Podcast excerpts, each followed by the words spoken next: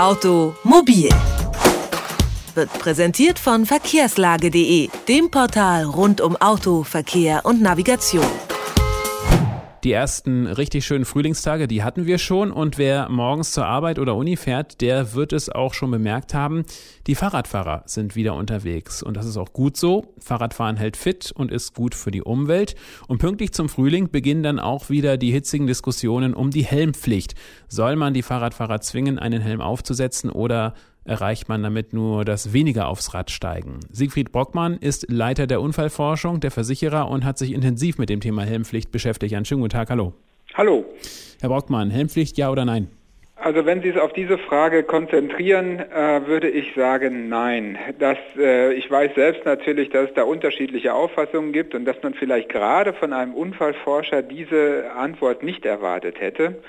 Äh, die hat aber gar nichts damit zu tun, dass ich nicht glauben würde, dass ein Helm für sehr, sehr viele Situationen ein sinnvoller Schutz ist, sondern allein mit der Frage, dass wir uns hier eine juristische Auseinandersetzung im Moment liefern, um die Frage, ob das verhältnismäßig ist zum Beispiel, denn es geht ja im Wesentlichen um den Eigenschutz und nicht um den Schutz dritter, unbeteiligter Personen. Und diese Debatte möchte ich als Unfallforscher nicht führen, weil sie eigentlich ablenkt von den anderen Fragen, die ich gerne auch allen Radfahrern mit mitteilen und zur Verfügung stellen möchte, was die Sicherheit betrifft. Mhm. Also eine Helmpflicht in dem Sinne dann nicht ganz so sinnvoll. Ja, ob sie sinnvoll ist, ist noch wieder eine andere mhm. Frage, mhm. denn äh, der Punkt ist ja, wir stagnieren äh, bei der, beim freiwilligen Helmtragen bei einer Prozentzahl, die eigentlich unbefriedigend ist. Äh, die ist ganz leicht gestiegen. Im vergangenen Jahr liegt jetzt nach Ermittlungen der Bundesanstalt für Straßenwesen bei etwa 12 Prozent der Radfahrer. Und das ist aus meiner Sicht noch deutlich zu wenig angesichts des großen Potenzials, jedenfalls wenn wir schwerste Verletzungen und Getötete uns ansehen. Hm.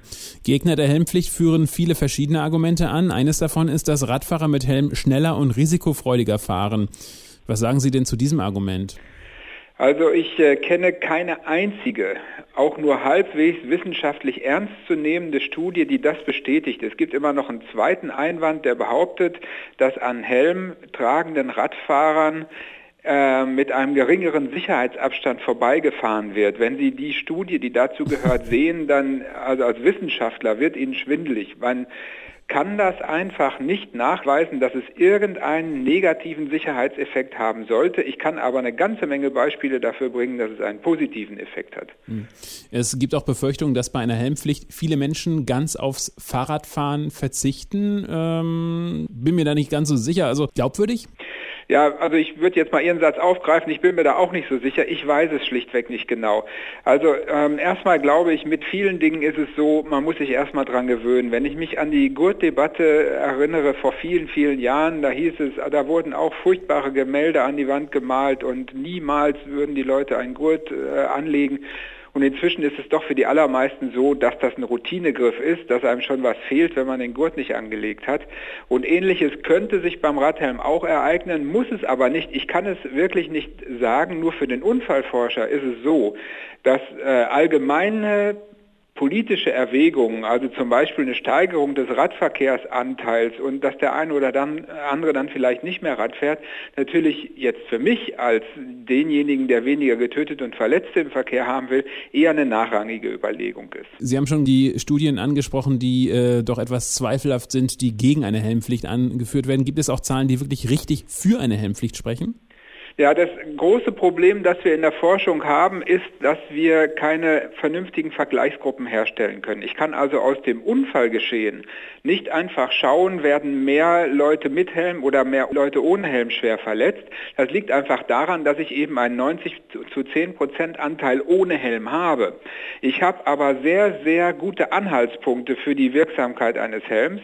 Wir haben beispielsweise in einer gerade aktuellen Studie zu der Frage, wie müsste eigentlich und wo müsste müsste ein Helm am Kopf besonders schützen, äh, festgestellt, dass alle Getöteten und fast alle Schwerverletzten, die eine Kopfverletzung hatten natürlich, die hatten alle keinen Helm auf. Oder im Umkehrschluss, alle, die einen Helm auf hatten, hatten auch keine tödliche Kopfverletzung. Diese Studie korreliert ganz und gar mit einer Studie, die wir aus Münster auch schon kannten, wo wir immer wieder sehen, dass die schweren Kopfverletzungen eben alle die sind, die keinen Helm getragen haben. Und jetzt muss man dazu noch wissen, dass eine tödliche Verletzung eines Radfahrers fast immer eine Kopfverletzung zur Ursache hatte. Das ist extrem selten. Was anderes beim Überrollen äh, zum Beispiel ist das anders und da nützt natürlich auch kein Helm mehr. Aber ansonsten, wenn der Radfahrer getötet wurde, ist auch die Kopfverletzung die Todesursache gewesen. Und deswegen ist es so wichtig, dass man einen Helm trägt. Okay, wenn es dann doch letzten Endes keine Helmpflicht gibt, äh, was könnte ansonsten für einen sicheren Radverkehr sorgen, außer dass man halt dafür wirbt, aus Vernunftgründen einen Helm zu tragen? Ja, es sind natürlich noch viele, viele weitere Dinge, die dann aber auch wieder einen Zusammenhang haben mit der Attraktivität des Radverkehrs. Äh, wir wissen ja zum Beispiel, dass der Abbiegeunfall zwischen Pkw und Fahrrädern, aber auch und vor allem zwischen Lkw und Fahrrädern ein ganz, ganz hohes Unfallpotenzial birgt. Und das heißt, wir müssen diese Ab Abbiegevorgänge noch sicherer machen. Beim Pkw gibt es dazu eine ganze Menge Vorschläge. Insbesondere dürfen wir Radwege, die von der Fahrbahn abgesetzt sind, um mehr als zwei Meter nicht mehr zulassen sondern idealerweise eben den Radfahrstreifen auf die Fahrbahn markieren. Beim Lkw ist das etwas komplizierter, weil der Lkw-Fahrer den Radfahrer halt in vielen Fällen einfach nicht sehen kann. Und hier brauchen wir dann auch, ähnlich wie beim freiwilligen Tragen des Helms, die Mitwirkung des Radfahrers, der einfach im einen oder anderen Fall noch besser verstehen muss, dass er ein ungeschützter Verkehrsteilnehmer ist und dass es ihm am Ende auch nichts nützt, Recht zu haben, wenn er überleben will. Helmpflicht für Radfahrer, ja oder nein? Das war dazu die Meinung von Siegfried Brockmann von der Unfallforschung der Versicherer. Ich danke Ihnen ganz herzlich für das Gespräch. Gern geschehen. Automobil, jede Woche, präsentiert von verkehrslage.de.